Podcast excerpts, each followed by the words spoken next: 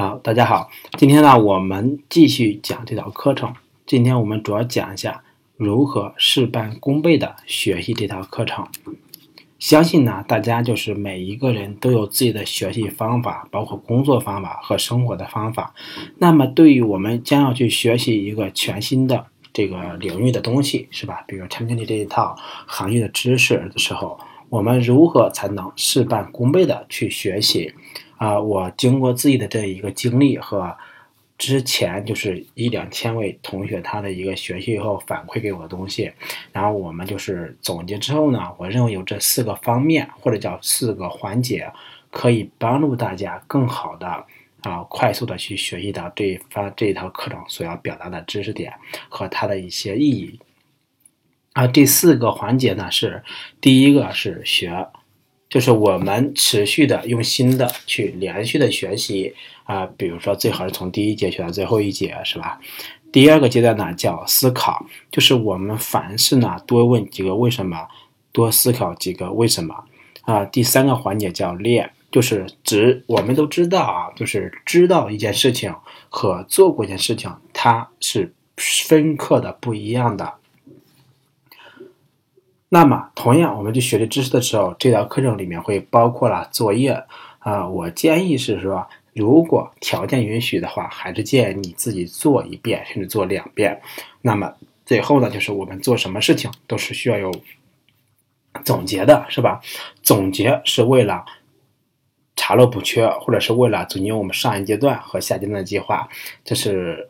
学习这套课程的四个阶段，当然呢，每个阶段呢，我都列了几个小点，希望对大家有帮助，能够让你就是更轻松的去学完这一套课程。首先在学习阶段呢，我们可能有这三个方面需要留意一下，第一个就是。啊，你能够在静心的时候去听这套课程或者去看这套课程，啊，你就不要说在公交车上边走边看了，或者说是在玩耍的时候去看，这个时候其实你的心是心是不静的，这个时候学的东西就跟看一部电影、看看娱乐新闻一样，就翻篇了，是没有任何的东西能够沉淀你的脑海里面的。我们都知道，学习尤其是学习的东西，只有最后沉淀在自己脑海里的东西才是自己的，所以呢，建议在。可静心的环境下去学。第二个呢是时不时的可以记录一些笔记。为什么要记笔记呢？啊，主要是基于这个出发点啊，就是说我们在学的时候，可能知识点讲的比较多，或者说内容比较丰富，那么可能某一个瞬间是你之前从未。知晓过的，或者是之前一直迷茫的，突然就有一种拨云见日的感觉。那么这个点，我建议你记下来，这样才能够千锤百炼的成为你自己的一个知识或者自己的一套技能。那么，当然第一个就是我们每一节课都会有个中心思想，或者叫个段落大意嘛。那么你。能够领会到这一节课要讲什么，其实就对你的学习有了一定的帮助。那么这是学的这么一个阶段，我们可以参考着这么几点去实施。同样呢，就是学的过程中我们进行思考。那么思考呢，它是一个持续的的和深入的。嗯，我们大家都知道一点啊，就是尤其是工作之后几年，工作几年以后，呃，最初的同龄人。慢慢慢之间的差距就变得越来越大，有的人可能年薪过百万，有的人年薪可能十来万。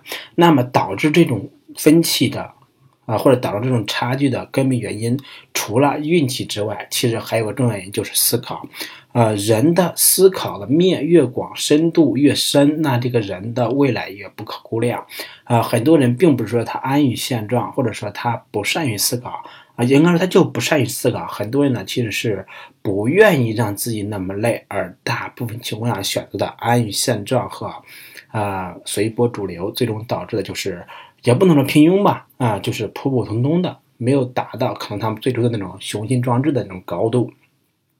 当然，我们在学习课程的过程中，应该也多思考啊。每一个课里面可能会讲一千个知识点或者一万个知识点，谁都不能保证这一万个公。这一万个知识点可以匹配到所有的人，那么对于你而言，这些知识点里面哪些是你需要的、认可的？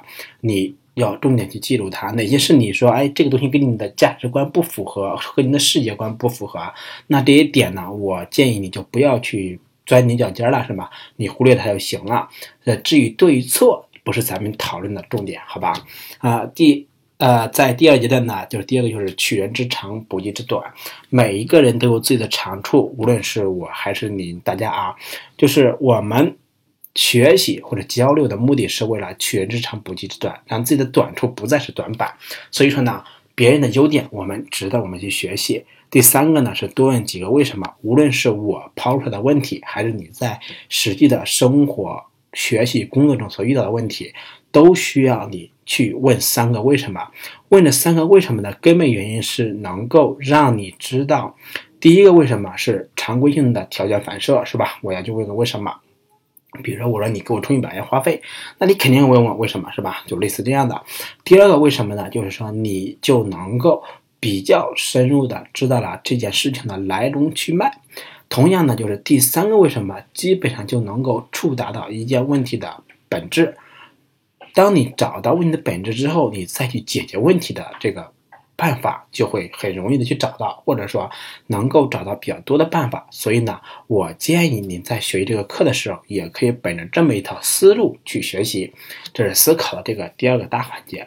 第三个是练习。我们大家都知道，尤其是在学习的时候，就是说你听说过一件事情，或者是了解一件事情，跟你做过一件事情，就是你亲身经历绝对是不一样的。比如说，我们知道，哎，学生会的干部，学生，比如学生会主席，他是要带领这个学生团体去做怎么怎么，大家都知道。但是你如果没有做过学会主席的话，你是绝对不会知道他每个阶段他做的每件事情的背后的支撑动机是什么。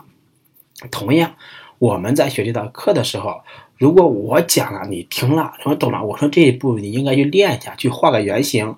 你说，哎呀，不就是画个原型嘛，画几个框就出来了，还不用去练。其实你不练不画，你就没有办法了解到他在画的过程中有可能会衍生出来的知识点，有可能会衍生出来的一些功能点或者一些问题点。你没有做过，永远不知道。那么你未来去面试，假如对方是一个这方面的高手，你一他一问你一答，立马就露馅了，肯定不会被录取的。是吧？因为你根本就没做过。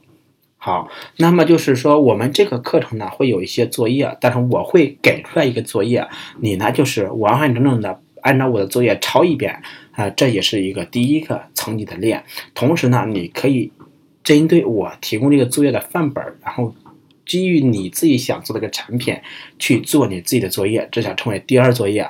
那么我们这样的东西就是学练。它的一个结合起来，我认为这些比较基础的知识你是肯定能够比较牢固的掌握的。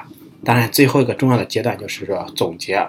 我们凡事都是要总结的，尤其是我们的一些工作上的事情和学习上的事情是需要总结的。总结呢，它有三个根本的目的吧。第一个就是说，对我们已经做完的里面的优点和有好的和坏的进行一个复盘，是吧？了解一下好的要发扬光大，坏的要消灭嘛。第二个呢，就是对我们这段时间的一个成长的阶段做一个肯定，或者是一些。归纳，这第三个呢，就是说，对我们接下来要做的事情做一个有计划、有目标的一个设定。那么这样的情况下，就是过去、现在和将来，我们把它串起来，并且有节奏的串起来，我们在做的过程中就会更加的清晰，不会的迷惑，也不会迷茫。啊，当然就是总结，我们是为了更好的去进行下一步。这是说，这是我针对就是说这一套课程而言，能够让大家进行事半功倍去学习的情况下啊，所抽象出来的几块算是套路吧，呃，希望对大家有一些帮助。